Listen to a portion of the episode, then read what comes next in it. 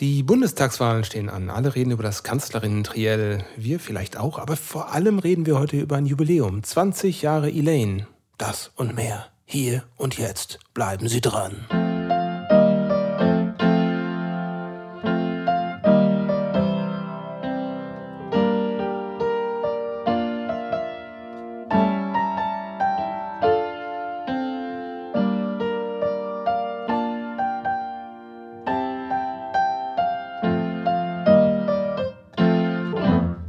Ja, du, ich bin ähm, ähm, neulich aufgewacht und in die Küche gegangen. Ich wohne ja in Köln und da flog so eine Herde grüner Papageien an meinem Fenster vorbei.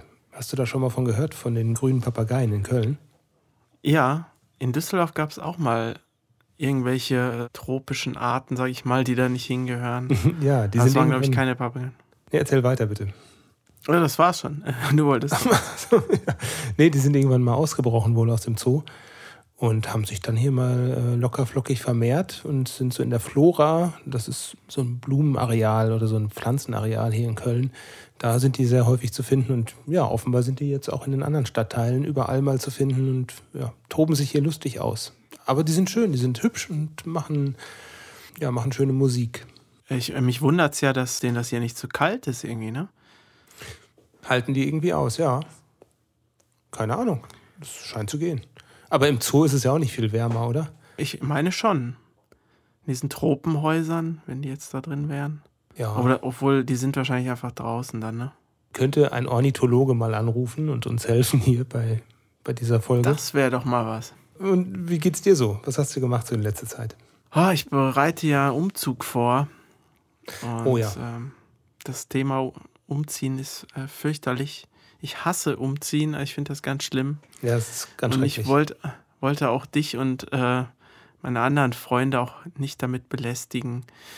Deshalb habe ich jetzt ein Umzugsunternehmen engagiert. Oh, das, das ist wahre Freundschaft, weißt du. Ja. Ein Umzugsunternehmen einfach beauftragen. Du hast mir ja auch direkt gesagt, ja, er muss nicht helfen, dass du das umgezogen bist. Ich finde, eine Hand wäscht die andere da. Ja, und man, man verbringt ja wirklich den ganzen Tag dann mit irgendwelchen Sachen anzupacken, einzupacken, hinzufahren. Alle sind irgendwo gestresst und dann weiß man nicht, wohin damit. Und es ist so viel einfacher, wenn man einfach ein bisschen spart, das Geld investiert in Leute, die das jeden Tag machen und dann auch routiniert so anpacken und routinierte Abläufe haben. Ich glaube, das ist einfach viel angenehmer. Ja, und die sind auch viel besser in Schuss dann, ne? Man selbst. Die sehen auch besser aus kann das ja kaum schaffen mit seiner Kondition, die man so hat. Also ich jedenfalls. ja, ich hatte hier ein Unternehmen äh, beauftragt, die haben dann auch alle Schränke so auseinandergebaut, eingepackt, hochgetragen in, in die neue Wohnung, dann wieder zusammengebaut. Und da, ähm, echt, das ist echt schön, wenn man einfach dann währenddessen einen Kaffee trinken kann. Na, also man packt ja schon auch ein bisschen mit an und äh, bietet auch schon mal einen Kaffee an. Aber letztlich machen die halt das für einen, weil es sind Dienstleister und ich finde das super. Also ich, das war jetzt auch nicht so günstig, muss ich sagen. Aber nee. am Ende hat es sich doch gelohnt. Ich meine, die Leute sind ja auch viele Stunden dann da am Werk und naja. Mir hat mal jemand gesagt, grundsätzlich, es ist nur Geld, nächsten Monat kommt Neues. Ja, ja, genau. Sehr schön, ja. Das, äh, dazu fällt mir auch ein Spruch aus einem James Bond-Film ein, aus Lizenz zum Töten. Ähm, da da gibt so es ein, so ein, äh, so ein Finanzhenchman, sag ich mal, äh, und der äh, wird dann die ganze Zeit ganz nervös, weil total viel ähm, Benzin, das mit Kokain getränkt ist, in die Luft fliegt. Und dann sagt, oh. der, sagt der Oberbösewicht Sanchez, es ist doch nur Geld. Dem ist Loyalität halt wichtiger. Ich glaube, das habe ich hier schon mal erzählt. Hat offenbar einen sehr großen Eindruck auf mich gemacht. Ja. Ich trinke mal einen Schluck. Was, was trinkst du denn da? Bevor du erzählst, was du so gemacht hast. Ich trinke Sanddorn-Glühwein, aber kalt. Aha. Ich schütte mir auch gerade was ein. Ich trinke einen Kalorien-, Zucker- und süßstofffreien Pfanner Bio-Früchtetee. Oh. So, so haben sich die Vorzeichen geändert. Wie kommst du denn auf einen Sanddorn-Glühwein? Das klingt ja sehr interessant und gesund vor allem. Der, der steht schon seit Ewigkeiten bei mir rum und äh, ich meine, Alkohol wird ja nicht schlecht eigentlich, aber ich wollte die Flasche jetzt nicht mehr sehen. weil die schon so lange da rumsteht. Deshalb trinke ich den jetzt. Stimmt, und bevor man sie wegschmeißt oder wegkippt, dann trinkt man sie am besten und dann kann man sie wegschmeißen. Ja, muss ja nicht auf, muss ja nicht auf einmal sein. Schmeckt der denn noch? Oder ist der fade oder schal? Der schmeckt erstaunlich gut. Wahrscheinlich, weil er super süß ist. Oh. Ich bin, du weißt ja, ich bin ja nicht der große Trinker. Mir schmeckt Alkohol normalerweise nicht so, aber sowas, was wie so ein Softdrink schmeckt, das, das passt schon. Ja, das ist ja die gefährliche Sache dabei, ne? Wenn es so lecker, süffig ist und man so gar nicht so richtig dran denkt, dann knallt das so richtig rein. Also ich werde ein bisschen aufpassen. Äh, wenn es mir zu aufdringlich wird hier in dem Podcast, dann machen wir eine Pause. Und dann, dann nüchterst du erstmal deinen Rausch aus. Bitte. ja, aber zum Feiern äh, ist uns ja zumute, ne? Wir, wir haben ja ein Bandjubiläum zu feiern. Und, ähm, und was für eins? Seit 20 Jahren haben wir quasi ein, ein liebstes Hobby. E-Mail aufnehmen, Videodreh, Design und Label, Copy, Quadcopter fliegen, Binge-Watching, das ist mein liebstes Hobby. Ja, unser liebstes Hobby ist seit 20 Jahren oder bei dir fast seit 20 Jahren die Band Elaine. ja, genau. Denn es war ja genau, wie die Leute schon äh, wahrscheinlich schon wissen, genau auch ausgerechnet der 11. September 2001. 2001 so ist es. ähm, wo nicht nur der äh, schlimme Anschlag geschehen ist, sondern auch wir, also Hanna und ich, äh, die Band gegründet haben. Ach, ich Und dachte, du die- meintest die Bandgründung mit der schlimme Anschlag, aber du, ja, ich verstehe. Okay. Schlimmer Anschlag auf die Menschheit, ja, genau. Ja, nein, machen wir keine Späße drüber. Genau, das ist zeitgleich passiert. Und 2021 äh, haben wir jetzt schon, 20 Jahre ist es her. Wir hatten in der allerersten Folge darüber schon gesprochen, wie die Band damals ähm, sich formiert hat, ne? wie ihr da am Seiler See dieses, diesen Spaziergang hattet. Ähm, wer es Ja. nochmal hören möchte, kann gerne zur ersten Folge zurückspulen. Und damals hatten wir noch eine etwas andere Kategorie. 11. September, Lieder für den Weltuntergang. Aber das haben wir dann nachher umbenannt in die Apokalypse-Insel. Also, falls ihr mal ganz zum Anfang der Podcast-Reihe zurückspult, da könnt ihr alles über den 11. September 2001, Aussicht von Elaine hören. Vielleicht nochmal ganz, ganz interessant für die, die jetzt etwas später eingestiegen sind in den Podcast. Und vor 20 Jahren gab es ja noch gar keine Podcasts. Das Nee. hat sich jetzt geändert. Und, und wir hatten ja auch, ich weiß nicht, Handys gab es, glaube ich, schon. Aber jetzt keine Smartphones halt. Und wir Ja. hatten das halt wirklich einfach nicht mitbekommen. Erst im Radio, auf, auf dem Weg nach Hause, im Autoradio. Hanna und du, ne? Also, Genau. dass, dass das passiert ist, ja. Ich habe an dem Tag, wenn mich meine Erinnerung nicht trügt, war ich arbeiten und bin nach Hause gekommen und hatte im Auto ähm, die CD von Anathema laufen, A Fine Day to Exit.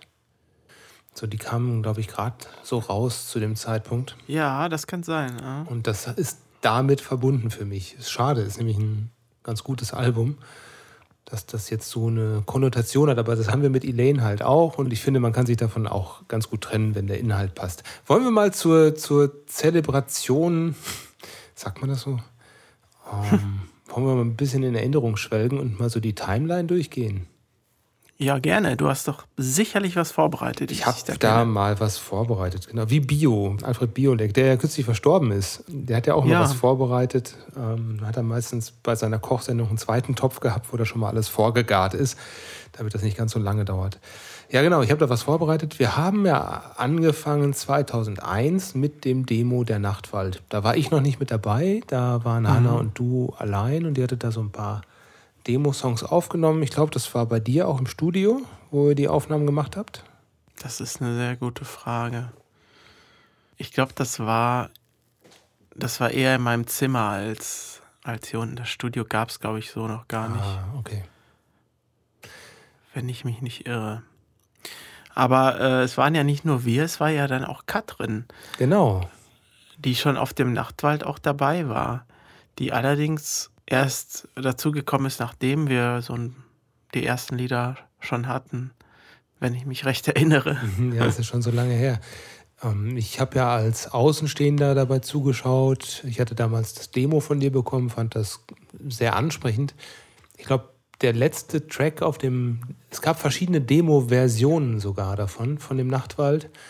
Und auf, auf einem war ein Track von der Hanna drauf und da hatte die Katrin, wenn ich mich richtig erinnere, The Valley of Secret and Tales hieß das. Da hatte Katrin mitgespielt und da kam sie dann mit rein. Und es gab so ein, zwei verschiedene Fassungen von dem Demo. Auch eine Fassung mit Moonlight Shadow, dem Coverstück von Mike Oldfield. Mhm. Ja, dann ist eine Zeit lang nichts passiert und irgendwann hattest du dann für dich entschieden, es wird mir gerade ein bisschen viel mit, mit den verschiedenen Bands und du wolltest, erzähl mal. Ich habe mein Studium angefangen. Ich glaube, z- äh, 2003 war das oder 2002? Zweita- Ich weiß, weiß ich nicht mehr. Mhm. Und deshalb war ich halt auch nicht mehr hier vor Ort, wirklich. Und äh, habe mich dann entschieden, so, ja, ich muss mich jetzt halt mal aufs Studium konzentrieren. Ich kann nicht 15 Bands haben, so ungefähr. Ja. Und dann hatte ich doch, glaube ich, dich vorgeschlagen, der Hanna. Mhm. Nach dem Motto, hier, der kann auch Keyboard spielen. Mach doch mit dem, mach doch mit dem weiter. Ja. Das bereut sie bestimmt bis heute. Ja, können Sie ja mal fragen. Ja, und dann ähm, haben wir uns getroffen ähm, zu zweit. Und da hat sie mir ein paar Sachen auf der Gitarre vorgespielt, was sie sich so vorstellen könnte. Und ich habe das mal mitgenommen, habe dann für mich einige Dinge ausprobiert am Keyboard, habe also dort eher komponiert. Ich hatte damals so ein Keyboard, das hatte ich mir von dir sogar ausgeliehen, wo man so eine Art Sequencer hatte in verschiedenen, ja, wie, wie nennt man das, in verschiedenen Takten und die konnte man dann nacheinander abspielen und, und bespielen. Hatte aber nicht so besonders viele Spuren, aber das war zumindest eine Möglichkeit, äh, mehrspurige Keyboard-Sachen zu, zu programmieren auch. Also man konnte in den Programmiermodus gehen. So, das hatte mir dann geholfen, weil ich ähm, lieber dann auch mal so ein paar Noten dann ähm, korrigiert habe nach dem Einspielen. Ich habe mich da auch schon mal gerne versemmelt, aber das hat alles super funktioniert mit der Technik. Und daraus kamen dann so die ersten Demos für Sleeping in Flames, meine ich, Trace of the Flames, Und Come to the Sea wahrscheinlich. Come to the Sea, Crystal Clear Water waren mit dabei. Das waren so die ersten, wo ich ähm, mit diesem alten Keyboard sozusagen den, den Sound dann gemacht habe. Hatte Hannah das dann vorgespielt. Also sie hatte vorher auch schon auf Gitarre komponiert und das hatte ich dann auf dem Keyboard mit umgesetzt und auch ein paar Sachen von mir dort gemacht. So, und die Mischung war ganz ansprechend und da haben wir dann einfach weitergemacht. Wir haben uns dann 2003 bei ihr im Keller ähm, getroffen, also auch wieder so eine Kelleraufnahme. Relativ einfaches, ich hoffe, ich entzaubere das jetzt nicht, das Fire of Glenmore. Also eine relativ einfache Mehrspuraufnahme gemacht mit so einem Harddisk-Rekorder. Und das war dann tatsächlich am Ende The Fire of Glenmore, die Master auch schon. Die sind dann fast so in so einer ähm, Eigenproduktion entstanden. Wir haben dann, nachdem wir alle Tracks zusammen hatten und auch vernünftig aufgenommen haben, da hattest du uns dann auch nochmal unterstützt bei, der, bei dem Mix und bei der Produktion nachher, beziehungsweise beim Mastern. Da hattest du auch nochmal deine helfenden Finger mit dabei. Und du hast auch Gitarre nochmal beigesteuert. Und dann hast du damals gesagt, okay, wenn ihr einen Plattenvertrag kriegt, dann komme ich halt wieder dazu. Genau. Das war, das war so damals dein Deal. Ja, und dann haben wir die Fühler so ein bisschen ausgestreckt in verschiedene Richtungen. Und ähm, wenn mich nicht alles täuscht, war das die Hanna, die damals Kontakt hatte zu Kalinkaland, dem Label, Label von Harald Löwy, der Komponist und Produzent von Shandin war und immer noch ist. Es war tatsächlich so, dass wir eine Bewerbung oder ihr oder wir eine Bewerbung rausgeschickt haben und dann genommen wurden. Und so ähnlich war das auch äh, bei Hehl übrigens. Also Ah, da, bei haben deiner- wir, da haben wir noch nicht mal eine rausgeschickt.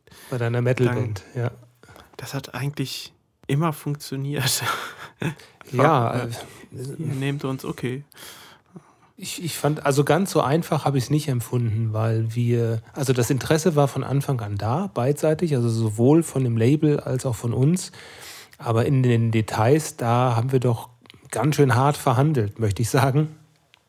Vor allem was die Produktion anging. Also es ging nie so richtig um, um Geld oder so. Das war beim Ach, Plattenvertrag du, ja. nicht so unser Mhm. Thema, aber das Thema war Produktionsqualität und das war dem Harald ähm, sehr wichtig. Und man muss sagen, zu Recht. Ne? Damals waren wir noch jung, unerfahren, hatten halt ein paar Demos mal aufgenommen. Und er hat halt öfter schon mal ein Album produziert, das dann auch gepresst wurde und über die Musikmagazine vermarktet wurde und so weiter. Also der hatte da schon die Erfahrung und hat uns dann klipp und klar gesagt, welche Songs ein gutes Potenzial haben, aber noch ganz schön Politur gebrauchen können. Ich sag's mal so. Ja, und er, er hatte auf jeden Fall recht, weil Ja. es, war, es war ein Demo. Es war auch als Demo gedacht, Ja, ähm, was, was wir da hatten. Und dann dieser Prozess, das, das, was man hatte, in was zu verwandeln, was nicht mehr wie ein Demo klang, sondern Genau. Wie, wie ein Album, das war gar nicht mal so ohne. Also wir haben Nee. hier echt gesessen, da erinnere ich mich noch dran. Die Spuren vom Keyboard äh, versucht einzeln Oh, ja. rauszuschicken, die, die waren nie ganz synchron, wenn du dich erinnerst. äh. Und wir haben uns auch total geärgert über die Feedbacks, die wir dann bekommen haben, weil wir uns so viel Mühe gegeben haben und Label sagte dann, nee, das reicht aber noch nicht. Und ah, da müssen wir noch mal ran und was soll das denn alles? Und so kurz vor der Aufgabe. Aber am Ende war das der notwendige Weg, würde ich aus heutiger Sicht sagen, weil das Album kannst du heute immer noch hören und man hört ihm keinen Demo-Status oder so an. Nicht wirklich. Ähm, nee. So, so manche Sachen, klar, ähm, die, die hört man schon. Die Samples halt, ne? Die sind äh, Auch das Klavier, äh, der Klaviersound finde ich auch so oft. Genau, genau. Aber hat ja dann auch ähm, die Zeit bewiesen, dass das bei den Leuten äh, gut ankam und Ja. dass da keine Kommentare in der Richtung gab, dass Nein, das irgendwie amateurhaft klingt oder so. die, die Kommentare hatten wir eigentlich nicht. Nee, die habe ich auch nie so während unserer, unserer äh, Bandzeit wahrgenommen. Wenn es so wäre, würde es mir jetzt auch nicht viel ausmachen, aber Es war ja auch nicht so, nee, genau. und vor allem war, war es auch nicht so, weil Hannah damals schon wahnsinnig gut gesungen hat. In der Tat, genau. Ja, Fire of Glenmore kam dann 2004 raus und war unsere erste Veröffentlichung als Band. Also die erste, die auch dann wahrgenommen wurde. Harald vom Label hat auch ordentlich die Werbetrommel gerührt und auch Geld gesteckt in die, in die Magazinwerbung. Wir hatten Interviews, wir hatten äh, Reviews dort. Es kam dann in dem Jahr darauf, 2005, so erste Konzerte. An das erste Konzert erinnere ich mich noch, das war in Ulm im, im Cat Café. Ähm, da waren wir sehr aufgeregt. Ja, und Ja. Das, das ging dann so weiter. Also wir hatten dann in dem gleichen Jahr sogar schon auf dem WGT äh, im Schauspielhaus ein, ein Konzert, wo wir zum ersten Mal den Song Love Can't Wait ausprobiert haben. Das weiß ich auch noch, den hatten wir dann Hm. Äh, von deiner alten Band Cascade ähm, nehmen dürfen und etwas umarrangiert, damit es eleniger klingt. Und das haben wir da zum ersten Mal gespielt. Und da kam dann ja auch unsere Single oder unsere EP, Love Can't Wait EP 2005 raus, die wir dann ähm, auch über Kalinkaland rausgebracht haben. Und es folgte dann etwas im Winter des Jahres 2005, das uns äh, ja heute noch ein bisschen in den Knochen steckt, oder? Du meinst die Hornberger Schießentour? so nennen wir sie bandintern, genau. genau. Warum nennen wir sie so? Ja, wir nennen sie so, weil, also wenn man jemandem heute erzählen würde, da ist eine neue Band, die hat das erste Album raus, also eine komplett neue Band. Lass uns die doch mal auf eine Nightliner-Tour quer durch Deutschland schicken und Österreich. Das wird schon hinhauen. Da werden bestimmt genug Leute kommen. Und so ein Nightliner muss man wissen, der kostet, glaube ich, am Tag ungefähr 1000 Euro. Einfach nur, dass, Ja. er da, dass er da ist. Ich kenne die Preise nicht mehr, ich weiß es nicht mehr, habe ich verdrängt. Aber die, das ist nicht günstig. Du hast Personal, du hast den Liner, du hast ähm, die Spritkosten. Ne? Genau, und äh, das musst du halt jeden Abend reinkriegen, damit du auf Null bist schon mal. Da kann man sich ausrechnen, wie viele Leute ungefähr kommen müssen. Eintrittspreis XY. äh, Und äh, nach ein paar Tagen wurde uns dann klar, dass es nicht wirklich aufgeht, die Rechnung. Ja, also der Break-Even, der war relativ weit weg. Es gab ein paar Konzerte, die waren ganz okay besucht. ja. äh, wenn ich mich erinnere, aber manches waren noch richtige Lehrnummern, würde würd ich sagen, so in der Woche die, die Termine. Ja, also äh, wir, wir haben die ja nicht alleine gemacht, die Tour, sondern die Idee war ja, Es kommt eine Band mit, die schon Erfahrung hat, Live-Erfahrung hat und auch schon einen Hörerkreis besitzt. Und das war Unto Ashes.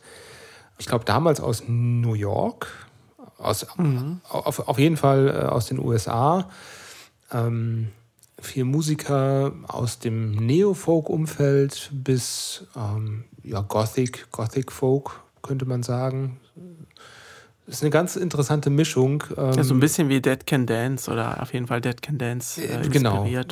Genau, genau da, da steckt, eine, steckt eine Menge ähm, Inspiration von drin. Und das äh, war für uns erstmal neu, mit einer, mit einer Band so lange ähm, überhaupt auf engstem Raum dann ähm, durch, durch die Lande zu ziehen, dann für uns die Erfahrung, Auftritte zu machen, jeden Abend einen Auftritt. Ich glaube, wir hatten einen Off-Day zwischendurch mal. Ansonsten mhm. jeden Abend Auftritt, immer mit unterschiedlichen Headlinern, entweder Anto Ashes oder wir ähm, mit Elaine. Äh, das war schon echt anstrengend. Ähm, und das Schlimmste daran war eben nicht, dass nicht so viele Leute da waren das ist natürlich schöner, wenn du vor einem vollen Publikum spielst, aber das kriegst du bei einer ersten Tour einfach nicht hin. Da mhm. kennen dich kaum Menschen. Das ist also wirklich harte Arbeit, sich diesen Publikumskreis dann zu, zu erspielen. Ähm das ist heute auch ganz selten geworden, dass Bands überhaupt Nightliner-Touren machen. Mhm. Also klar, wenn die jetzt aus dem Ausland kommen und eine große Band sind vielleicht, aber eigentlich macht man immer die Lösung, dass man irgendwie so einen Bus, Transporter hat und Hotels bucht. Das hat halt den Vorteil, dass man eine Menge Geld spart und der Nachteil ist aber, man kann nicht in der Nacht fahren. Mhm, ja. ähm, also der Nightliner fährt ja in der Nacht.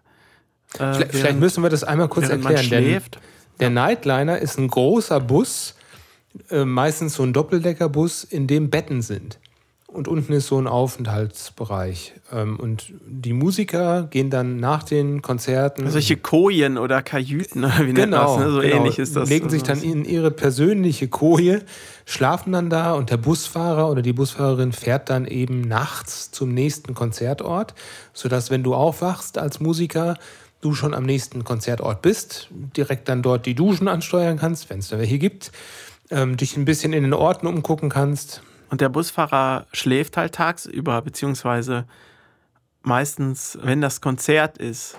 Also, das war ja ganz selten, dass er das mal gesehen hat oder so, ja, ne? Genau. Weißt du noch? Der Bernd war das, ne? Der Bernd. Bernd, ja, ich erinnere mich nicht mehr an seinen Namen, ich weiß aber noch genau, wie er aussieht. Er war ein sehr, sehr netter Typ.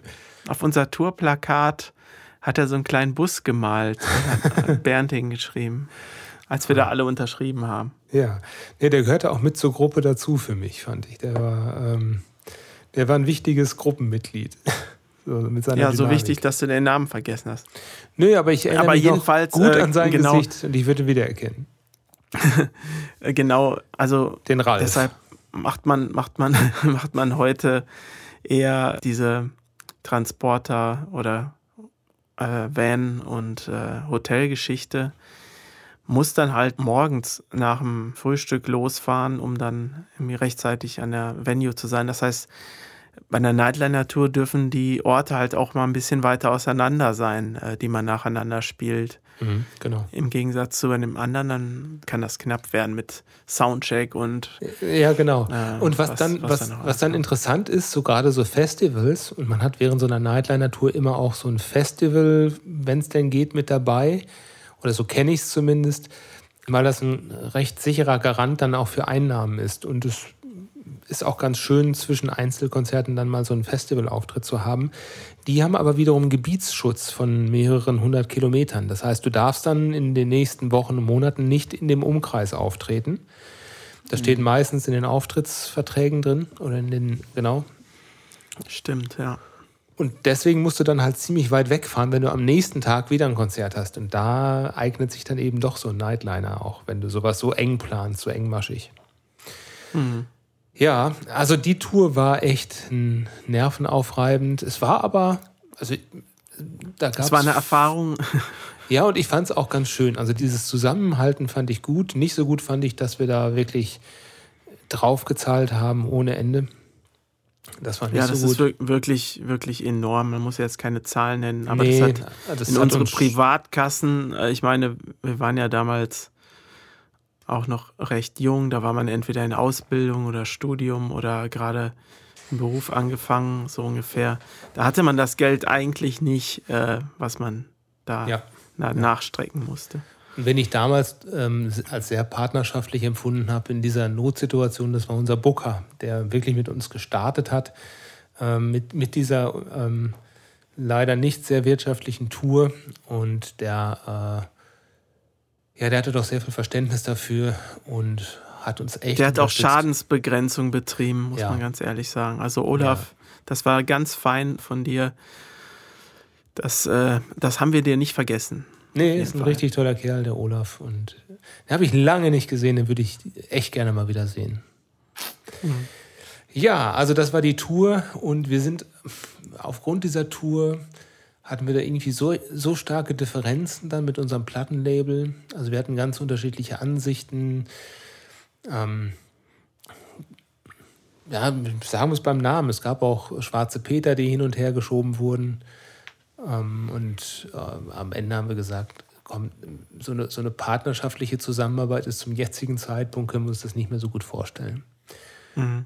Und dann haben wir uns aber doch recht partnerschaftlich getrennt, nicht ganz ohne Emotionen, muss man auch sagen, aber äh, am Ende war es doch partnerschaftlich und wir sind alle ähm, ja, ohne blaues Auge da rausgekommen und haben dann für den nächsten. Das würde ich jetzt nicht sagen, aber Naja, also, mit blauen Augen sind wir da alle rausgekommen. boah, Aber wir lebten okay. noch. Wir leben alle noch, genau. Und wir können alle unsere Gesichter, Gesichter wahren und äh, Genau. insofern ist alles, alles fein. Und ich glaube auch, dass ohne das damalige Label Kalinkaland wir auch nicht so einen guten Start gehabt hätten. Einfach auch, Ja. weil das Debütalbum durch den Harald von Kalinkaland so intensiv nochmal aufpoliert werden musste, weil er da auch so hartnäckig war. Und das war, glaube ich, auch das, was uns einen guten Startschuss ermöglicht hat. Plus von uns dann die künstlerischen Sachen dabei. Das passte halt alles ganz gut. Und insofern war das wohl notwendig. Ja, aber wir haben dann gesagt, gut, wir gehen jetzt einen neuen Weg. Wir möchten, also damals immer noch mit dem Wissen, na, diese Arbeit, das Album nochmal neu zu machen, fast komplett neu zu machen, das möchten wir nicht nochmal. Wir möchten gerne künstlerische Freiheit haben. Das geht einfach nicht mit einem Label. Es ist verständlich, dass ein Label mitreden möchte, weil das Label investiert. Aber genau das möchten wir nicht. Also haben wir uns einen Vertriebspartner gesucht und haben gesagt, das nächste Album, das wir rausbringen, finanzieren wir komplett selbst und möchten aber auch dann komplette oder nahezu komplette Mitsprache bei allem haben, bei, bei Aussehen, bei Klang und einfach dann auch eine größere Gewinnmarge haben. Genau. Und das haben wir dann getan mit dem Law of Nen. Ja, und das erwies sich dann auch als die richtige Entscheidung, weil Law of Net noch viel besser verkauft hat als die Vorgängeralben und sehr gut angenommen wurde. Also äh, wir haben da eine, eine gute Entscheidung getroffen. Wir sind ja auch zum Beispiel das Album des Monats im Zillow geworden. Stimmt. Ja, Was 2006. ich sehr, ja. sehr beachtlich fand, ähm, denn wir haben dazu auch nichts äh, bezahlt, ähm, möchte ich dazu sagen. Also Ans die mochten Zillow das Album? Ja. genau. Ähm, heute ist das ja eher üblich, habe ich mir mal sagen lassen, dass äh, die oberen Plätze da doch ein bisschen versilbert werden müssen. Bei Heißt- solchen warte- Magazinen. Warte, warte, mal, warte mal, das heißt, man muss Geld bezahlen, um äh, im Soundcheck irgendwie nach vorn zu kommen. Ja, sagt man so, hört man so. Okay. Ja, Ja. die Magazine haben es ja auch schwer. Guck mal, das Zillow gibt es ja zum Beispiel schon gar nicht mehr. Ja. Und äh, die müssen ja auch sehen, wie sie über die Runden kommen, wie sie alles bezahlen. Und ja, dann wird das wohl so auch äh, unter anderem gelöst. Wahrscheinlich nicht bei denen, mit denen wir zusammenarbeiten. Nein, bestimmt nicht. Nein. Bei allen anderen. Ja. Nee, das klingt jetzt so, so ironisch. Also wir zahlen, also wir haben noch nie Geld dafür bezahlt, dass man uns besonders gut bewertet oder so. Also das Nee. funktioniert ja so, du, du hast ein Album, du machst Pressearbeit, du sprichst mit den Magazinen, hey, wir hätten ganz gerne ein bestimmtes Pressepaket mit Anzeige, das gehört dazu, mit Interview, vielleicht bist du auf einer CD mit dabei, wirst dann ähm, im, im, auf den Webseiten oder den Social-Media-Präsenzen dann ähm, genannt mit dem neuen Album, vielleicht wird ein Video von dir geteilt. Das muss man bezahlen, ja, also diese Pressearbeit ist nicht umsonst.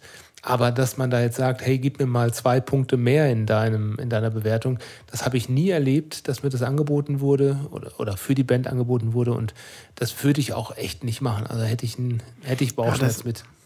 Das ist halt was für größere Plattenfirmen. Ne? Wahrscheinlich, ja. Für die sind das halt Peanuts. Und deshalb sind ja auch die großen Bands der großen Plattenfirmen oft vorne mit dabei. Nicht immer nur, weil ihr Album so gut ist, äh, würde ich mal behaupten.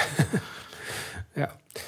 Ja, also Law of Nin war echt eine tolle Erfahrung. Ich weiß noch, dass ich zum ersten Mal von diesem Zillow-Album von dem Olaf äh, äh, gehört habe, von unserem Booker. Der hatte eine Mail geschickt. Herzlichen Glückwunsch. Äh, Habt ihr schon Zillow geguckt? Und dann, nee, noch nicht, noch nicht reingeschaut. Dann habe ich mir das an der Bahnhofsbuchhandlung in Iserlohn geholt und da stand es dann drin und ich war total begeistert. Das war wirklich toll. Das war. Wir haben doch auch mal ein, ein Award bekommen, ne, wo wir in Belgien waren. Wann war das denn eigentlich nochmal? Mm, Das muss. Steht das, steht das nicht in deiner Liste? Steht nicht, in, Liste? nee, steht nicht in meiner Liste. Ich, mm, wir haben auch gerade die Elaine-Website runtergenommen, die ich anschauen kann. Die Website kommt demnächst wieder. Wir wollen die einmal aufpolieren und so ein bisschen auf den neuesten Stand der Technik bringen. Aber so lange kann ich jetzt leider nicht gucken. also wann wir welches Konzert hatten. Aber stimmt, auf dem Trolls and Legends, ähm, Ich meine, das war irgendwie auch Festival. 2005 oder ja, also relativ früh. ja, ja. Und es war, glaube ich, auch für das Fire of Glenmore Album, oder? Dieser Award? Ja, genau. Für das erste Album war das. Und damals waren wir in Belgien in einem kleinen Hotel und nebenan von unseren Zimmern war doch auch, äh, wie heißt der denn nochmal? Ähm, nicht Howard Shaw, sondern Ach, El Ellen Howe oder so? äh, nee, der war, ja doch Howe, aber John Howe, war das nicht John Howe? Ach, äh, ach John Howe, ja. Genau, der hat da nämlich auch den gleichen Preis bekommen. Richtig, genau. Ich sehe hier ein Bild von ihm, John Howe. Der hatte damals auch einen Preis bekommen. Wenn mich nicht alles täuscht, war der das. der war halt auch da und war dann halt im Nachbarzimmer untergebracht.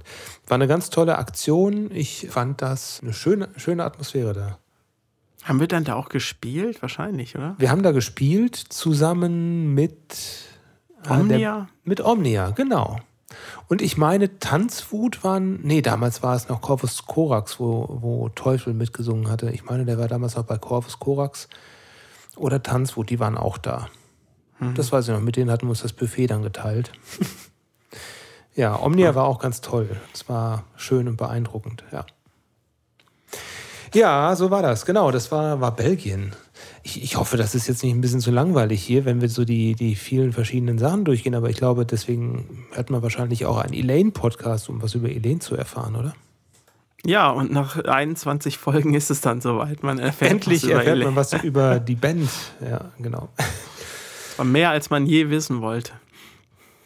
Ja, dann kam Law of Nen, hatten wir erzählt. Und zwischen Law of Nen und dem nächsten Album, The Silver Falls, lagen auch wieder nur zwei Jahre. Also aus heutiger Sicht waren die echt schnell nacheinander, diese ganzen Alben. Ne?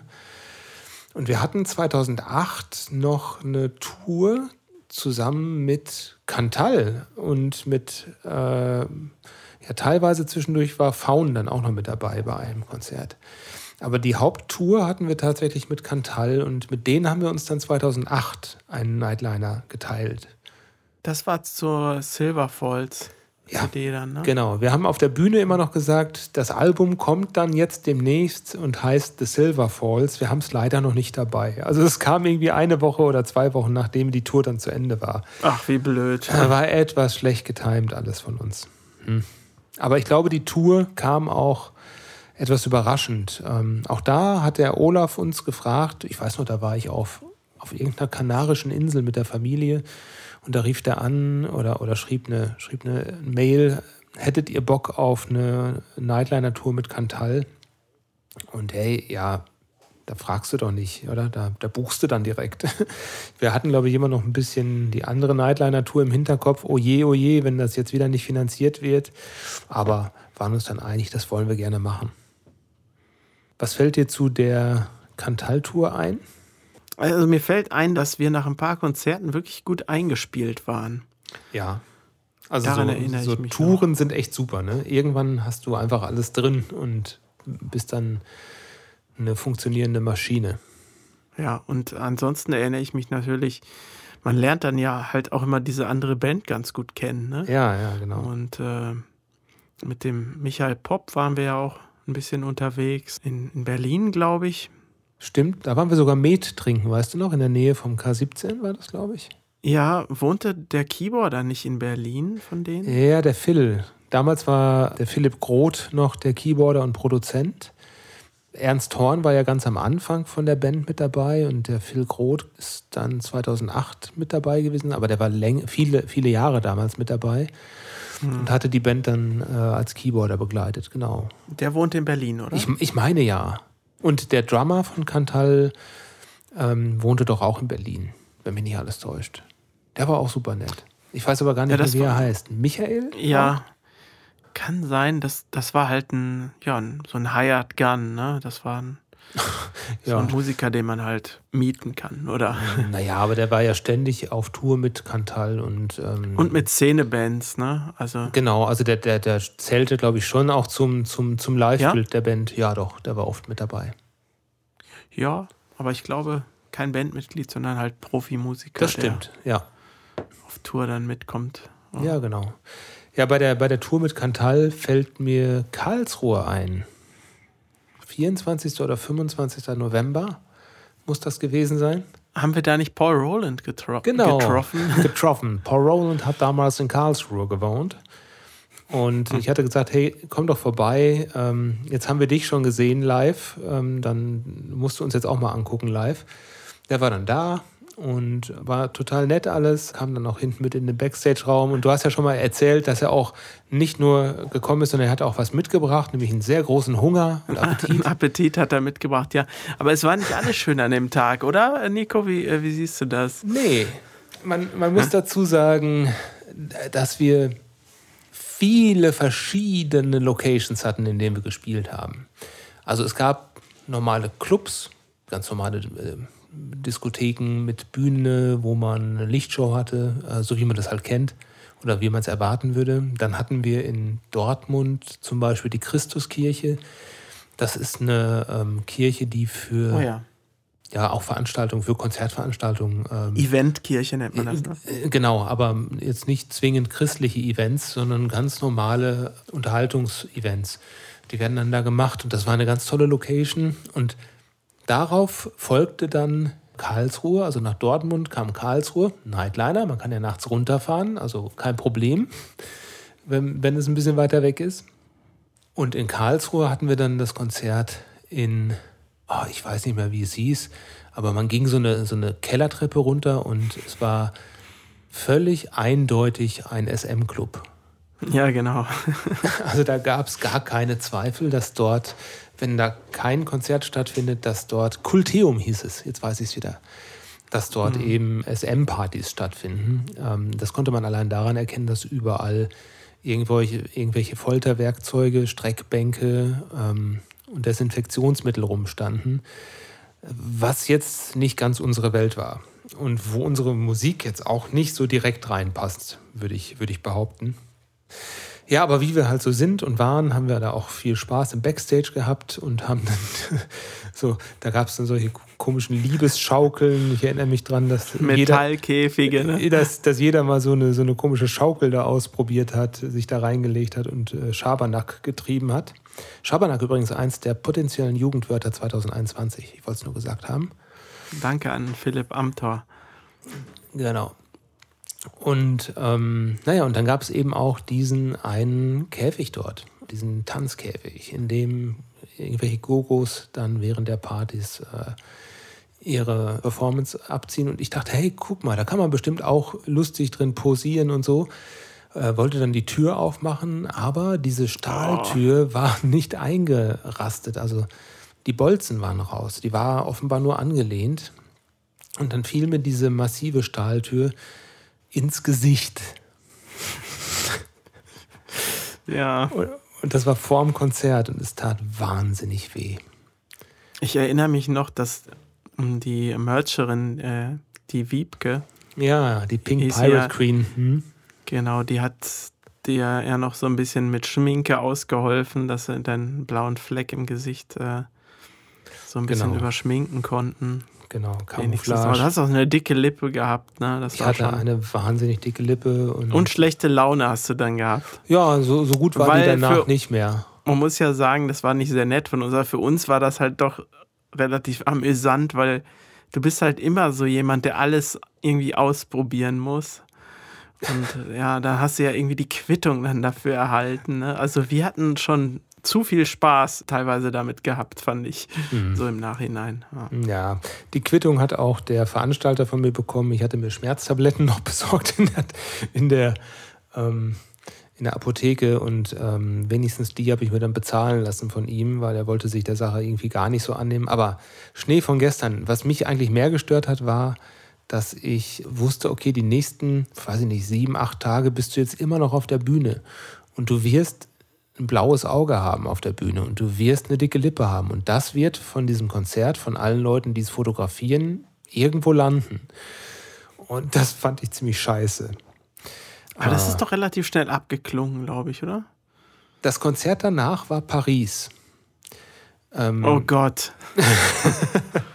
Und in Oh. Paris hatte ich noch ein wahnsinnig blaues Auge. Und da hatte mir dann die Wiebke nochmal mit ihrem Camouflage geholfen. Und ich habe mir dann irgendwann, glaube ich, selbst welches besorgt, damit ich zumindest aussehe wie ein Mensch, wenn ich da. Auch dies, äh, dieses Paris-Konzert, wenn ich daran denke. Allein schon, also die Parksituation, mit der eigentlich oh Gott. müssen wir uns darüber Ah. kei- keine Gedanken machen, weil wir fahren ja nicht diesen, diesen, diesen riesigen Bus, ne? Aber du kannst da praktisch nicht stehen und es, du darfst auch nicht in zweiter Reihe da stehen, aber du musst halt, ne, zum Ausladen oder es, ist, es ist ja noch, also Vielleicht muss man das nochmal erklären, wo wir den Auftritt hatten. Jeder kennt wahrscheinlich das Moulin Rouge. So. Aus, äh, aus der Popkultur. Ne? Das ist ja so ein, ähm, so ein Tanzvarieté mit einer großen roten Mühle obendrauf, so im Rotlichtviertel, so ein bisschen. Und das Moulin Rouge ist direkt an einer Hauptverkehrsstraße und immer gut besucht. Da laufen Menschen dran vorbei, Touristen.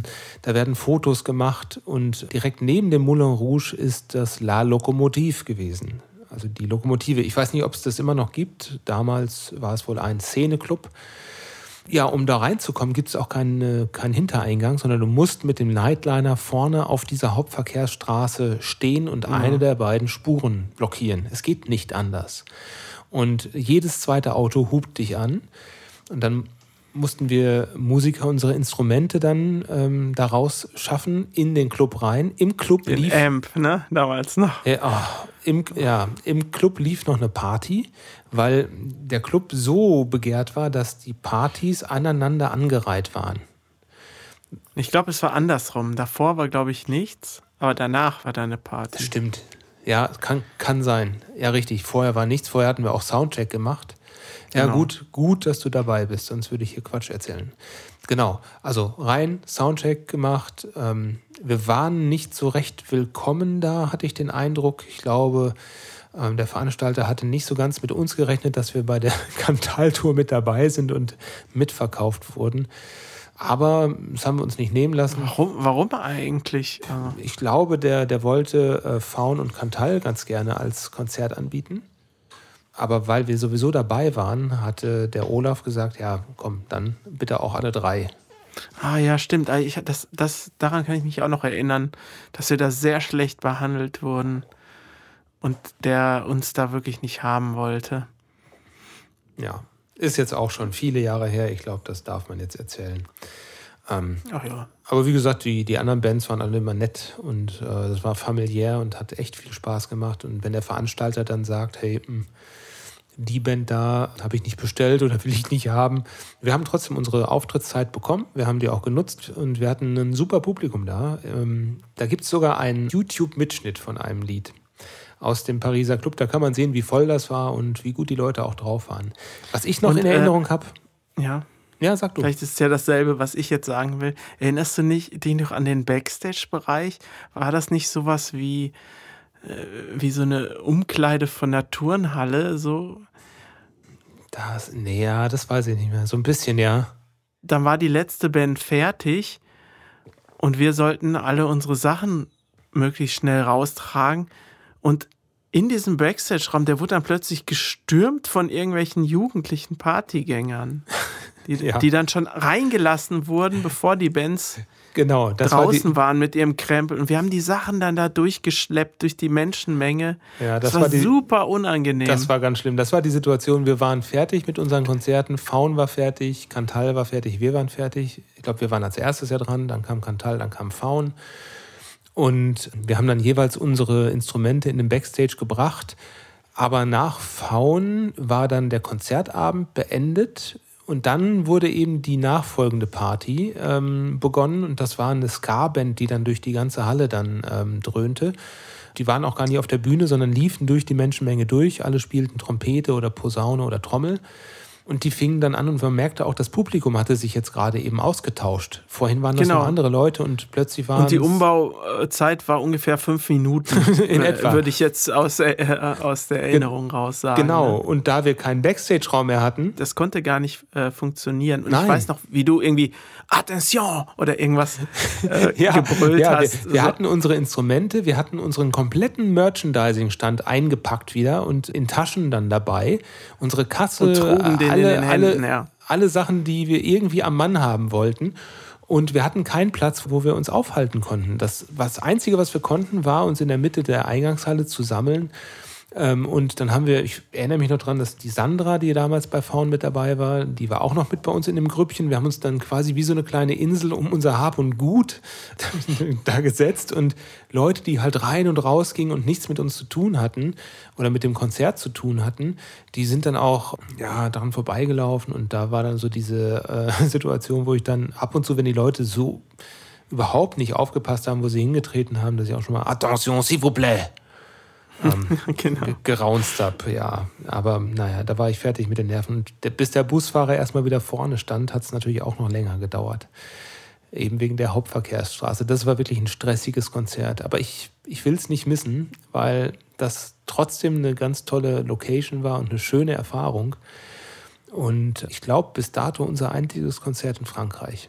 Und ich würde es nochmal machen. Ich weiß ja jetzt, worauf ich mich einlasse. Wir haben doch tagsüber dann ähm, in diesem Amelie-Café eine Creme Brûlée gegessen. Oder? Genau, äh, Café äh, de Moulin. Genau, in dem Café die- haben wir das gemacht. Die war auch äh, wirklich köstlich, aber man mu muss sagen, wir haben dann ja auch nicht allzu viel da bestellt und man hat schon gemerkt, so, die wollen mehr Geld umsetzen. Ne? Das, weißt du das noch?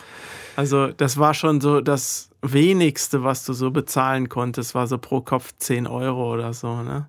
ja, Also, ist halt, wie gesagt, eine große Touristengegend. Der Film, Die fabelhafte Welt der Amelie, war auch gerade rausgekommen, so ein paar Jahre, paar wenige Jahre alt und äh, totaler Hype. Und da kann ich schon verstehen, dass die sagen, gut, wir müssen die Plätze jetzt möglichst, ja, mit möglichst viel Umsatz hier versehen. Ja. Nee, aber das war, Ja. das war auf jeden Fall schön. Also ich erinnere mich noch gern dran, ich fand es abenteuerlich. Auch wenn es aufregend war und nicht immer positiv aufregend, ich fand es trotzdem ziemlich cool. Und die ganze Tour war cool. Ja. Also es hat, Ja, die war auf, auf jeden Fall, hat uns so ein bisschen geheilt von der ersten Nightliner-Tour, würde ich ich sagen. ich glaube, Markus hieß der Drummer von Cantal. Stimmt, Fällt mir gerade ein. auch. Der hieß wie du. Mhm. genau. Ja, das war, das war also unsere Tour mit Cantal, ähm, wo wir auch zwischendurch ein kurzes Tete-a-Tete mit Faun hatten. Und dann kam The Silver Falls raus. Und The Silver Falls war das letzte Album, das wir damals bei unserem Vertrieb von Omnia Media rausgebracht haben. Dann hatten wir erstmal, nee, stimmt nicht, ist gar nicht wahr. Arcane hatten wir danach noch bei Omnia. Kane 1, ja. Arcane 1, genau. Und da hatten wir dann äh, zwischenzeitlich dran gearbeitet. Nachdem dann Silver Falls rausgekommen ist, haben wir weiter Konzerte gespielt, unter anderem auch auf der Burg Satzfei. Und das ist die Geschichte, wo wir Kai Meier kennengelernt haben, den Schriftsteller. Und wo sich dann so ein äh, netter Kontakt ergeben hat aus diesem Treffen auf dem Konzert, dass wir ein ganzes Album damals, ein, ein Album, später, wir wissen ja die, die Historie, waren es zwei, also ein Album namens Arcane rausgebracht haben 2011, das sich dann komplett mit Kai Meier Romanen befasst hat. Wir können ja, glaube ich, ganz gut einen Break machen. Dann lasst uns doch ein anderes Mal die restliche Zeit, wenn es denn passt, mal wieder Revue passieren lassen. Finde ich ganz gut.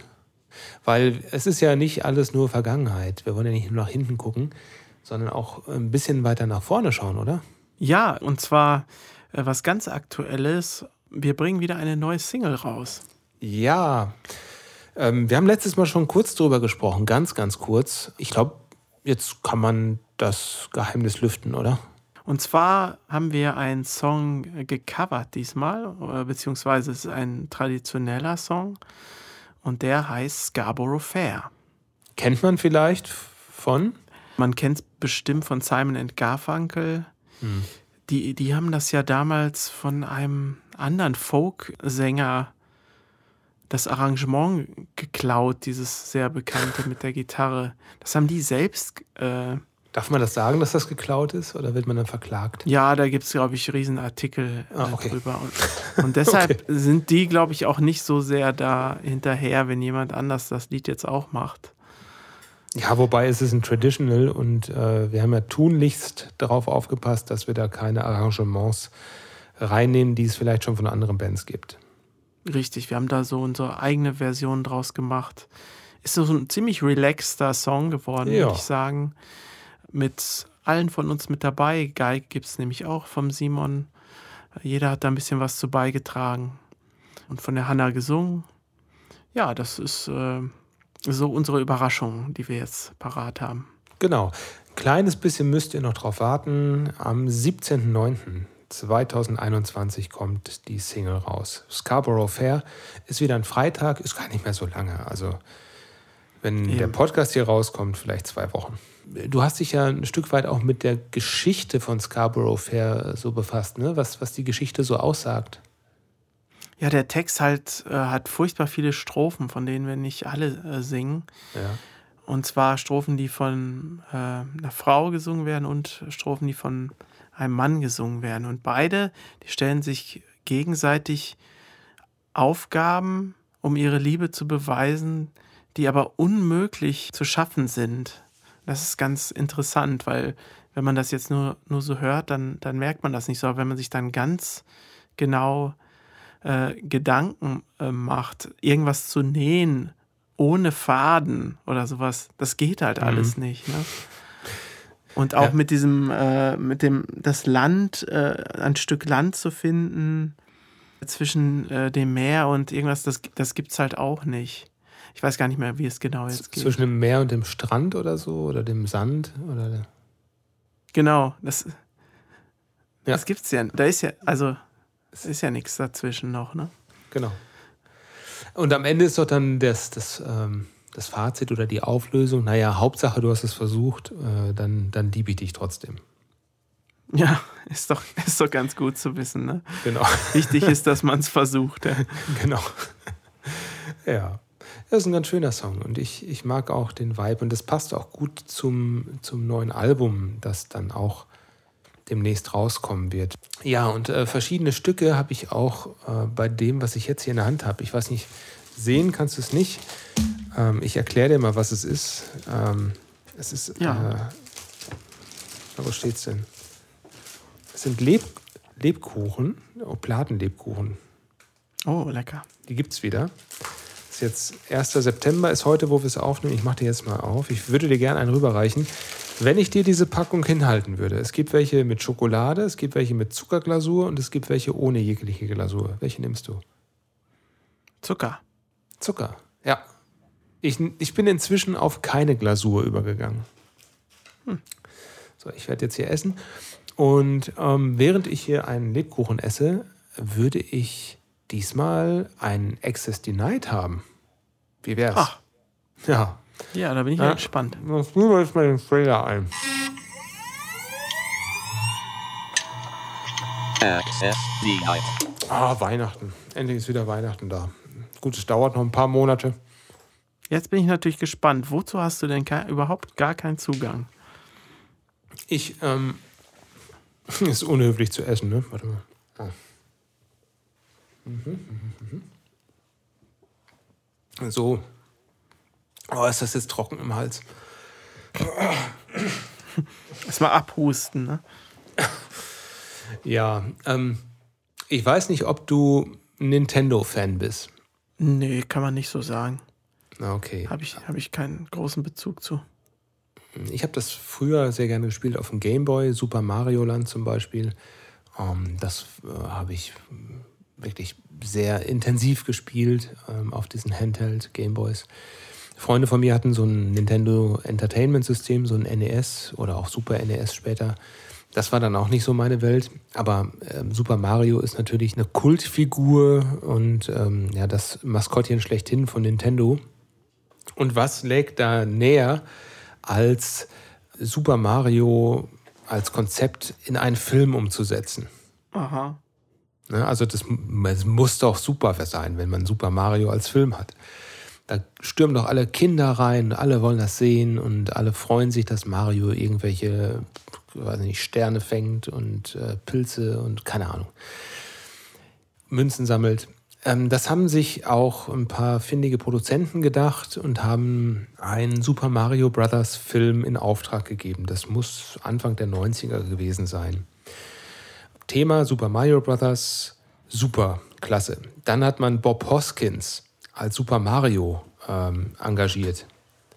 Hast du Bob mhm. Hoskins gerade so vor Augen, wie der ausschaut? Nee, ich, äh wie schreibt man das, Bob? Bob Hoskins.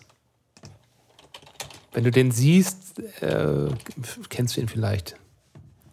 Ah ja, doch. Ja, passt super zu der Rolle, oder? Ähm, sieht aus wie so ein Klempner mit Schnäuzer. Dann hatten die Dennis Hopper gefragt, als Bösewicht einzusteigen. Dennis Hopper ist ja ein ganz bekannter Schauspieler. Äh, hatte bei Speed damals mitgespielt. Mhm. Easy Rider, glaube ich, hat er auch mitgemacht also auch ein namhafter Schauspieler. Den Soundtrack hat Alan Silvestri gemacht. Der hat auch Zurück in die Zukunft komponiert. Also Erfolgsgarant schlechthin. Titellied kam von Roxette mit Almost Unreal. Richtig gut. Na, das muss doch ein Hit werden. Das muss doch ein Hit werden. Und Regie haben geführt Annabelle Jankel und Rocky Morton. Und die zwei haben damals bei Max Headroom auch Regie geführt. Das war so eine Cyberpunk-Serie, sehr düster, sehr dystopisch und kam unheimlich gut an, lief auch im, im Fernsehen in Deutschland in der deutschen Synchronisation. Richtig düster, richtig gut auch gefeiert von den Kritikern. Und dieses. Das sind doch jetzt alles Sachen, die du toll findest. Eigentlich ja, ne? Also ich, ich habe. Und deshalb deshalb hast du den auch geschaut, oder was? Deshalb habe ich den geschaut. Ich Aber Artikel, erst jetzt, obwohl der aus den 90ern ist. Ja, ich habe in den 90ern halt ja, zu solchen Filmen oder zu Super Mario keinen, keinen großen Bezug mehr gehabt. Da war ich schon raus aus dem Alter quasi. Ähm, und jetzt habe ich mir den Film angeschaut, nachdem ich einen Artikel darüber gelesen hatte im Spiegel, was für ein Desaster dieser Film ist. Und ähm, das kann ich so nur unterschreiben. Der Film ist echt eine einzige Katastrophe. Der hat Der hat 50 Millionen Dollar gekostet und es ist ein komplettes Durcheinander. Ui. Wenn man sich Super Mario vorstellt, ist das ja alles bunt und kindgerecht. Und dieser Film ist düster, dystopisch, angsteinflößend. Er ist wirr. Man weiß überhaupt nicht, wie die Motivlage ist. Die springt von A nach B nach C. Also da geht es mal darum, dass die Mario Brothers keine Aufträge bekommen, weil eine andere Firma so starke Konkurrenz ist. Dann gibt es Luigi, der sich aus dem Stand heraus in Daisy verliebt, die auf der Straße entgegenkommt. Die zeigt den beiden dann eine Fundstelle von Dinosauriern und dann müssen die plötzlich einen Kristall finden und werden in so eine äh, Parallelwelt, in die Unterwelt dann quasi äh, entführt. Da hm. sieht es dann aus wie bei Terminator in der Zukunft, also oder eher wie bei Blade Runner mit ganz vielen komischen Echsenwesen, ähm, die auch. Sieht es nicht aus wie im Masters-Film? So ungefähr sieht er fast aus, ja. Also oh. genau so ein Durcheinander. Und es passt in gar keiner Weise zu dieser Kinder-Videospielerreihe. Überhaupt mhm. nicht. Es ist einfach nur beängstigend, bedrückend, komisch. Und Dennis Hopper hat damals gesagt, dass seine Mitwirkung in dem Film einer der größten Fehler seiner Karriere gewesen sei. Und Bob Hoskins hat gesagt, die Dreharbeiten an dem Film sind ein Albtraum gewesen. Und den Film selbst nennt er wohl als Zitat das Schlimmste, was er je drehen musste. Und es macht auch wirklich gar keinen Spaß, den Film zu gucken. Deswegen ist da bei mir heute Access Denied. Das verstehe ich natürlich. Kann ich auch noch eine ganz kleine Anekdote erzählen? Ich habe letztens den Film Harley Quinn Birds of Prey geguckt. Ne? Das mhm, ist ja mhm, auch aus mhm. dem äh, DC-Universum. Äh, Diese Harley Quinn ist ja die Freundin vom Joker. Genau, ja. Gewesen. Dachte ich mir, naja, gucke ich mir das mal an. Ich gucke sowas schon mal, solche Sachen. Mhm. Aber ich war doch dann etwas verstört. Ich, ich hatte dann das Gefühl, dass es in dem Film nur darum geht, dass Frauen Männer verprügeln. also, als ob sich dieser, dieser Zorn und die Unterdrückung und der Hass von Frauen gegen Männer aus den letzten Jahrhunderten in diesem Film gebündelt gebündelt ausgelassen hat, ähm, um, um jetzt den Männern alles heimzuzahlen. Ich glaube, das war die Message dahinter. Ich bin mir nicht sicher. Das Drehbuch ist bestimmt von einem Mann. Regie hat auch eine Frau auf jeden Fall geführt. Ach, okay. Ähm, aber von wem das Drehbuch jetzt war. Äh, ganz interessant war, dass sie den Film praktisch die ganze Zeit im Off erzählt oder kommentiert, so als ob der Film in der Vergangenheit spielt. So, ich erkläre euch jetzt mal, wie es dazu gekommen ist. Und dann kommt, ah, weißt ja. kommt, kommt ja. immer was und dann kommt immer wieder diese, diese Stimme aus dem Off. Das war das, eigentlich ganz schön. Das ist doch nett, ja. Ansonsten, hm, hm, auch nicht so. Die Moral von der Geschichte ist, Frauen können auch stark sein und äh, ja. Frauen können sich auch genauso brutal verhalten wie Männer. Toll. Ja. so schön. Kathy Jan hat Regie geführt im Drehbuch von Christina Hodson. Ah, ist also auch eine Frau gewesen, ja. Ja, aber äh, Margot Robbie, die die Hauptrolle spielt, die finde ich super, so als Schauspielerin. Die ist sehr wandlungsfähig. Ganz toll, ja. Ganz toll. Ähm, die hat auch gespielt äh, in, ähm, wie heißt denn jetzt dieser Film von Quentin Tarantino? Once Upon a Time in Hollywood. Da hat sie auch mitgespielt. War auch richtig gut.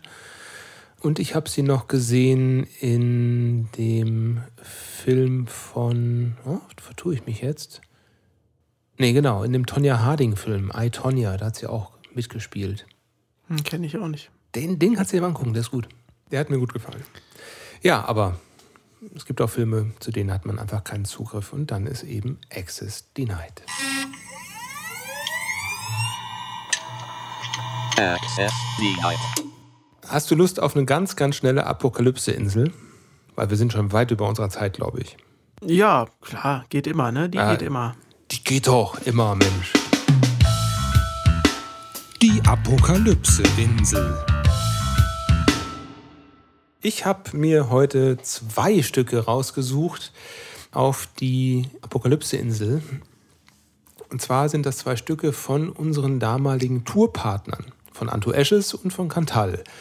Ähm, es ist ja so, wenn du auf Tour bist mit verschiedenen Bands, dann spielst du nicht nur jeden Abend dein Repertoire, sondern du hörst auch jeden Abend das Repertoire deiner Partnerband, Richtig. die also mit dir zusammenspielt. Und irgendwann hast du auch diese Songs komplett drin, kannst sie mitsingen, kannst mitspielen, könnte sie sie fast. Da gibt es einfach Lieder, die mich sofort zurückkatapultieren in die Zeit der Tour. Und bei Anto Ashes ist es das Lied Emptiness. Mhm. ja. Ähm, das ist auf der Albumversion gesungen, meine ich, von der Mariku, die nachher die Sängerin wurde und später dann bei ähm, Vokame. Bei Vokame eingestiegen ist, genau. Ist auch eine total sympathische Person. Und die Albumversion, die packen wir auf die Playlist mit Mariku. Die war damals nicht mit uns auf Tour. Da war Erika Hagel mit uns auf Tour. auch eine ganz liebe Person, an die ich mich sehr gerne zurückerinnere. Aber Mariko war doch bei Cantal dabei, ne? Mariko war auch bei Cantal mit dabei, genau. Also äh, die haben sich alle mal so ein bisschen ausgetauscht untereinander. Ähm, nee, aber auch auf der Tour. Also wir haben die doch kennengelernt, ne? Aber die war nicht mit uns auf Tour. Die kam erst später, meine ich, mit dazu. Aber wir haben aber sie während der Tour kennengelernt. Oder war sie als äh, Gast irgendwie Als Gast da? war sie da. Als Gast war sie, meine ich, in Dortmund.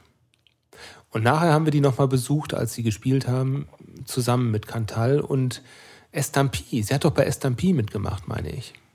Ach so. Ach, wir brauchen mal mehr Gäste hier. Also vielleicht mal die Mariko oder Michael Popp, die müssen mal mitmachen hier. Dann könnt ihr es mal aus erster Hand erzählen. Ja. Und Erika ähm, habe ich gesehen, die ist jetzt nach Los Angeles gezogen.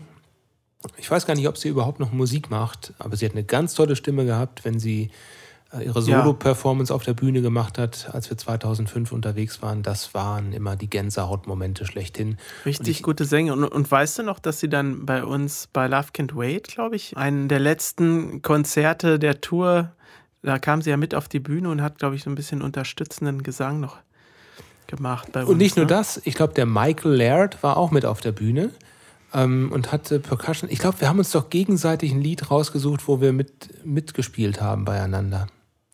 Irgendwie, Ich kann mich ni nicht erinnern, bei denen mitgespielt zu haben. aber zumindest die bei uns irgendwie. Ich Ja, die mir- bei uns schon, ja. Ich weiß es nicht Ich glaube, das waren auch dann alle dann von denen. ne? Ja, genau. Curse war deren Gastperkussionist, der kam auch mit dazu. Und äh, Natalia Lincoln, ähm, die wohnt inzwischen in Deutschland, an den Keyboards damals. Das war so das Quartett von Anto Esches. So, und Emptiness packe ich jetzt mit auf die Liste. Und damit ich jetzt nicht zu lange laber hier, nehme ich von Cantal noch ein ganz tolles Stück mit drauf, das in der Zeit entstanden ist, in der der Philipp Groth, also der auch mit uns zusammen auf Tour war, die Stücke mitproduziert hat. Und da hätte ich ganz gerne Departir vom Translucida, so heißt das sechste Album von Cantal. Departir. Und das gefällt mir unheimlich gut. Das möchte ich gerne auch mit draufnehmen. Ja, jetzt hast du mich ein bisschen überrascht, aber das hat mich jetzt auf eine Idee gebracht. Und zwar hatten wir ja auch mal ein paar Konzerte, ich weiß jetzt nicht in welchem Jahr, mit Dornreich gehabt. Stimmt. Und dann wird es vielleicht ganz gut passen, wenn man noch ein Lied von Dornreich mit auf die Liste tut. toll. Und wir haben ja damals akustisch gespielt mit denen und die auch. Das machen die ja öfter mal. Aber draufpacken würde ich, glaube ich, von einem ursprünglich akustischen Lied namens Jagd. Da gibt es noch eine Version, aber ich weiß nicht, ob die auf Spotify ist, da schaue ich gleich mal. Die haben das nachher nochmal als Metal-Version aufgenommen. Und das finde ich grandios, äh, wie okay. sie das gemacht haben. Dann kann man ja das noch draufpacken, dann passt das ja ganz gut in diese ganze Tourgeschichte. Müssen wir jetzt natürlich nochmal rausfinden, wann diese Tour war, ne? Mit Dornreich. Ich glaube, die war ein Jahr nach Cantal ungefähr. 2009. 2009 oder 2010 oder Ja, was? in dem Dreh wird das gewesen sein. Es war auch unheimlich toll. Eine ganz andere Art von Musik, die Dornreich machen. Die machen ja eigentlich eine. ah, ist das Black Metal? Ist es nicht, ne? Avantgarde äh, Metal oder Ja. wie man das beschreiben möchte. Und damals waren sie in einem Akustikset unterwegs, also Akustikgitarre und Geige und haben dann ihre eigentlich sehr ähm, äh, metallisch äh, komponierten Stücke dann akustisch gebracht. Das war ganz toll. Und Ja, hatten- beziehungsweise hatten sie dann ein reines Akustikalbum auch zu der Zeit rausgebracht. Genau, genau, das Ich kam dann auch, ja, genau. richtig. Und ganz liebe Menschen, muss man, muss man wirklich sagen. Super nett, super nett, ganz toll. Habe ich tolle Erinnerungen dran. Schöne Grüße an der Stelle, Ja, ganz liebe wenn die, Grüße falls die das irgendwie hören sollten. Und ganz liebe Gespräche haben wir immer geführt. Ähm, Ich habe die ja nochmal, be beziehungsweise habe ich eigentlich nur den äh, Ewiger getroffen auf dem Ragnarök 2019. aha. Da haben die auch gespielt, als ich mit Ash of Ashes da gespielt habe. Und wir haben uns wirklich ganz toll unterhalten, haben so ein bisschen in, in, in unseren Erinnerungen äh, geschwelgt. Wie war das nochmal äh, damals und so Ja. mit der Tour. Also ganz, ganz, ganz, ganz lieber Mensch auf jeden Fall. Ich möchte aber dann eine Band nicht vergessen und das sind Neun Welten. Also wenn wir jetzt schon ähm, unsere ganzen Tourpartner mit auf die Liste nehmen, dann sollten Neun Richtig. Welten auch mit drauf. Da suchen wir uns noch ein schönes Stück raus, ähm, das wir euch dann auch präsentieren möchten. Denn die waren damals mit Dornreich zusammen und uns unterwegs. Ja, und der David hat ja dann sogar bei uns Cello gespielt. Stimmt, es gab Das waren die Konzert, Konzerte, wo du nicht dabei warst. Genau, wo ich nicht konnte und da hat der David dann eben den akustischen Teil stärker unterstützt mit seinem Cello. Hätte ich gerne gesehen, war ich leider nicht dabei. Gibt es auch leider keine Aufnahmen von. Aber schöne Fotos gibt es davon. Die waren toll, die habe ich gesehen. Ja, ja, also und oh, es war eigentlich eine ganz verrückte Aktion, wenn man, wenn man das jetzt nochmal Revue passieren lässt. Denn es gab genau null Proben in dieser Konstellation. Und ja, wir haben, glaube ich, nur vor dem Soundcheck das mal durchgespielt, um es zu proben. Und er war auch, glaube ich, ziemlich nervös, deshalb äh, ist ja auch verständlich.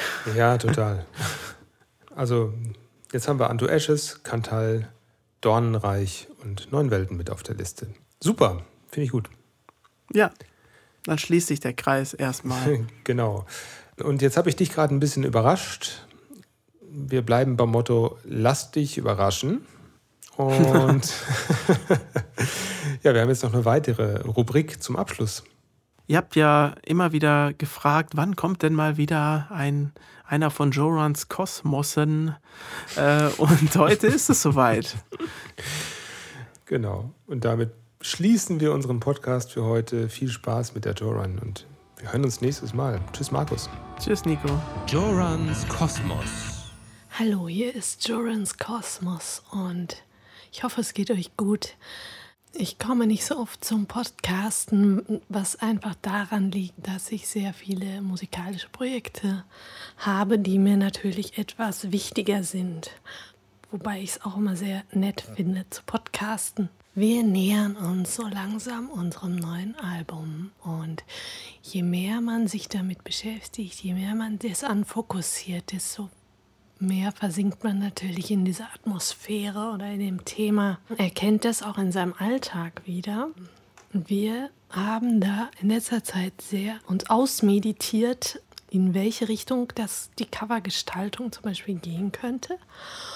Dazu ist es sehr von Vorteil, wenn man ein Brainstorming macht, einfach alles in den Raum wirft und somit in der Synergie gemeinsam sich der Thematik annähern kann, Attribute finden kann, Symbole, die irgendwie kompatibel sind mit allen Songs. Und das ist natürlich sehr schwierig, weil wir diesmal sehr gemischte Thematiken haben. Ja, wie gesagt, dann es braucht schon eine gewisse Zeit, um da einen Albumtitel zu finden, der zu allem passt. Und ich glaube, wir waren da sehr erfolgreich jetzt. Aber das alles verraten wir natürlich noch nicht. Das gleiche bezieht sich natürlich auch auf die Covergestaltung. Da wird dann überlegt, was können wir machen, was passt überall zu. Ich lasse mich ja so treiben vom Universum und meiner Intuition und sammle dann hier und da Inspirationen und ähm, mache mir da gar keinen Druck. Und an einem Tag war dann zumindest meine letzte Idee komplett da und zusammengeschustert. Es hat alles zusammengepasst ja, jetzt lassen wir das so ein bisschen reifen. Ich darf natürlich noch nichts verraten, aber für mich würde das sehr gut passen. Ich bin gespannt, was jetzt ähm, am Ende dabei herauskommt. Ein bisschen Zeit haben wir natürlich noch. Es wurde ja oft nachgefragt, ob ich mal wieder einen Podcast mache. Es wurden auch Fragen gestellt und auf die gehe ich jetzt mal ein. Gandalf sagte ja im Herr der Ringe, äh, er hat dann einfach eine Pause gemacht und gesagt, nach einiger Zeit, äh, dass er einfach dahin geht, wo die Luft am besten ist. Und so lasse ich mich auch im Moment treiben. Also das ist, glaube ich, das äh, einzig Wahre, wenn man sich in einer nebligen Zeit befindet. Ähm, letztes Wochenende waren meine lieben Freundinnen Birgit und Miriam aus Wien da bei mir. Und wir haben dann ein Fotoshooting gemacht, um uns schon mal ranzutasten an, an dieses, an, an das Cover oder die, ja, die Thematik des Albums. Und ich kann nur so viel verraten, dass es ähm, wirklich ein ganz besonderes Album wird mit einer ganz andersartigen Gesamtdynam oder Thematik. Ich finde es ganz spannend, welche Symbole wir da genommen haben für das Fotoshooting, welche Attribute. Aber wie gesagt, darf ich ja noch nichts verraten. Zur Miri äh, möchte ich noch sagen, dass sie uns immer hilft, seit Jahren mit unseren Texten, mit den englischen Texten, weil sie Native Speaker ist und uns da ganz toll unterstützt. Und und ich habe die beiden übers Internet aufgegabelt. Die Birgit ist auch äh, sehr künstlerisch aktiv. Sie näht sehr schöne ähm, Fantasy-Kleidung auch. Und ja, so waren wir alle schon auf den Ringcons unterwegs und so weiter und äh, treffen uns immer wieder gerne und tauschen uns aus. Also lieben Dank für eure Freundschaft, ihr zwei. Übrigens geht die Birgit jetzt demnächst zur MagicCon, was ich auch schon oft vorhatte. Ich hoffe, es klappt demnächst, die nächsten Jahre. Ich werde es auf meine Bucketliste schreiben. Mit Elaine waren wir auch mal auf der Ringcon, was ein sehr schönes Erlebnis war. Äh, die wurde aber jetzt umbenannt in die MagicCon. Jedenfalls gönnt sie sich ein Fotoshooting mit, Moment, mit dem Schauspieler von Thranduil und Thorin. Und wir haben dann so rumgesponnen, dass äh, die äh, MagicCon ja durchaus auch anbieten könnte, ein, ein Sauna-Event mit denen. Und äh, ja, das wäre doch mal sehr interessant. Meet and Feel oder so. So, ich kann dann noch ein bisschen was zur Traumdeutung erzählen. Das war ja auch schon mal Thema hier. Also ich kann nur die Seite empfehlen, traumdeuter.ch, da dort alle Symbole sehr differenziert und ausgiebig erklärt werden, psychologisch auch. Ähm, ich hatte mal ein Traumdeutungsbuch und da stand zu fast jedem Symbol, den das man hatte im Traum, stand dort es ist entweder sexuell zu betrachten, sie werden sterben oder sie werden Glück haben. Und das hilft mir dann nicht wirklich weiter. Ich hatte in letzter Zeit Träume, die sich wiederholten, die ich vorher so noch nie hatte. Und ich glaube, dass es sich auf eine Entscheidung bezieht, die mein Unterbewusstsein oder mein Inner Being anders sieht. Das äh, ist sehr interessant. Ich versuche das mal weiter zu beobachten. Daran werde ich mich dann auch versuchen zu orientieren. Also es kann ja gut weiterhelfen, sowas. Diese Entscheidung bezieht sich auch auf unser Album übrigens, also auf die Thematik des Albums. Ähm, ich habe ja auch mal ein Lied geschrieben, weiß gar nicht, ob ich das schon erzählt hatte, über die, ähm, dass man manchmal von Häusern träumt. Und diese Häuser sind, glaube ich, immer man selbst oder die Lebenssituation, in der man sich befindet, die eigene Persönlichkeit. Und zu, dazu habe ich ein Lied geschrieben, I Build Myself a House, und das könnt ihr euch ja mal anhören auf der Playlist. Ich habe in dem Fall äh, so besungen oder mich damit beschäftigt, dass man sich selbst ein Haus bauen kann, was sich darauf bezieht, dass man natürlich auch mit der eigenen Einstellung und Energie sein Leben angeblich formen kann. Ich finde das immer sehr interessant, dieses You are your stars, dass, dass du durch die eigene Energie dein Leben beeinflussen kannst. Sehr wichtig. Ja, dann wurde ich natürlich oft gefragt, was ist denn jetzt mit Amorea passiert? Ja, das ist schon eine sehr wunderliche Geschichte und ähm, irgendwie auch extrem, da der Sergi ja einflog für Bandfotos extra. Und dann haben wir ein Lied rausgebracht, das gibt es auf YouTube zu hören. Das heißt EOS. Und wir haben auch an einigen weiteren Songs gearbeitet und dann verschwand das irgendwie im Nebel. Es gab nie einen Streit oder sowas. Ich habe einige Male nachgefragt, was, wie es denn jetzt weitergeht und so, da ich mich selber nicht als äh, Leitfigur dieser Band betrachte, sondern es ist ja der Nachfolger von Nasilion. Da sehe ich eigentlich den Sergio als, ähm, als Mastermind oder Motorchef des Ganzen und wenn er mich braucht. Und, muss ich dazu sagen, sich einige Sachen noch klären, dann wäre ich dabei, das weiterzuführen. Aber es muss sich schon noch einiges regeln ja, wie gesagt, ich habe äh, einige Male nachgefragt und er sagte, er möchte es irgendwann weitermachen, da er auch ein Tattoo davon hat, von dem Logo. Ja, ähm, jetzt muss er dann das wohl irgendwann nochmal fertig machen. Ich finde, jeder Mensch hat ja immer sehr viel vor und sehr viele Ideen und es ist dann manchmal so, dass man das einfach gar nicht schafft. Der hat ja so viele Nebenprojekte. Also da ist ihm ja auch keiner böse drum. Und äh, mir persönlich wäre nur wichtig, da ich ein sehr persönliches Lied da geschrieben habe, dass das irgendwann vielleicht auch unter einem anderen Namen oder so in irgendeiner Form herauskommt, das wäre ganz schön. Ansonsten bin ich da total zen und ausgeglichen. Also ähm, nichts Genaues weiß man nicht, kann man dazu sagen. Äh, ich würde da nicht mit rechnen, dass es da so bald weitergeht, wenn überhaupt. Aber wir machen ja auch alle genug andere Sachen noch und damit könnt ihr euch ja gerne beschäftigen. Dann gibt es ja noch mein Zeitprojekt Elenia, mit dem ich auch immer zwischendurch noch was mache. Und es ist so zu betrachten wie ein mehr ein Tagebuch eigentlich. Also wir picken da kleine Situationen oder Gefühle, für die es sich eigentlich nicht ähm, anbieten würde, einen eigenen Song zu schreiben, heraus und machen eine atmosphärische Darstellung des Ganzen. Es wächst auch sehr organisch, das heißt, dass ich zum Beispiel mal was vorbereite und rüberschicke und er dann was hinzufügt und dann wieder zurückschickt und so Ping-Pong-artig wächst es dann. Das ist schon recht spannend. Heute arbeite ich zum Beispiel an Indigo Island und es ist eigentlich düsterer, als ich es haben wollte. Fängt es an und übrigens war Liberian Girl von Michael Jackson war ein bisschen, das habe ich vorher ein bisschen gehört, also es fließt ein bisschen damit hinein.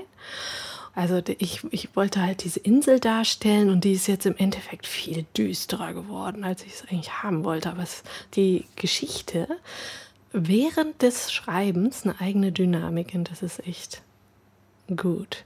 Ja, es gibt diese Insel, dann gibt es eine große Manifestation. Das heißt, man findet auf dieser indigo-blauen Insel einen Mittelpunkt und der ist ähm, türkis.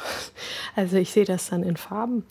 Und auf diesen Mittelpunkt, jetzt wird es aber ganz crazy, der Paul dann halt nochmal einen dritten Teil gebaut, der sehr überraschend kommt. Und ich muss sagen, dass ich den bis jetzt am besten finde. Und den werde ich jetzt noch ein bisschen ausarbeiten, nachdem ich mit diesem Podcast fertig bin. Ich werde ihn enlargen. Ähm, We enlarge everything ist nämlich unser Motto.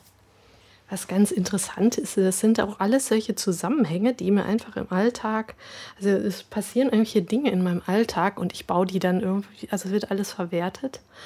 Und äh, so kam es auch dazu, dass, dass ich auf einmal diese Idee von einem Handtuch hatte und drei ähm, Cover von Elenia in, dieses, in diesem Handtuchdesign verwendet habe. Also das hat mich einfach so gepackt, der Flow. Und jetzt habe ich mir eingebildet, ich brauche ein Elendia Beach Handtuch. Hm, kann man auch im Internet bestellen. Werbung Ende. Und so ist auch eigentlich die, der, der Glowing Stamp entstanden. Ich hatte einen Tag lang wirklich Probleme, Briefmarken online zu bestellen. Ja, so beschäftigte man sich im Geiste mit diesem Objekt.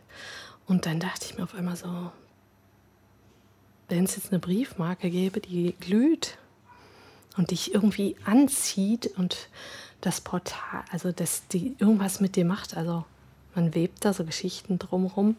Ja, äh, letzten Endes stellt sie eine Verbindung her von Menschen, die an verschiedenen Orten sind. Und ähm, das habe ich halt gleich symbolisch benutzt. Natürlich stecken da wahre Emotionen hinter, also ein starkes emotionales Ereignis. Und das alles haben wir so verwendet. Ja, so, das war es erstmal von mir. Wenn ihr noch weitere Fragen habt, versuche ich das immer gern zu beantworten. Ähm, ich kann nur sagen, hört auf euer Herz und geht einen Schritt nach dem anderen. Und so kommt ihr auch durch die nebelige Zeit. Und über dem Nebel sind die Sterne. Eure Jora Nadine.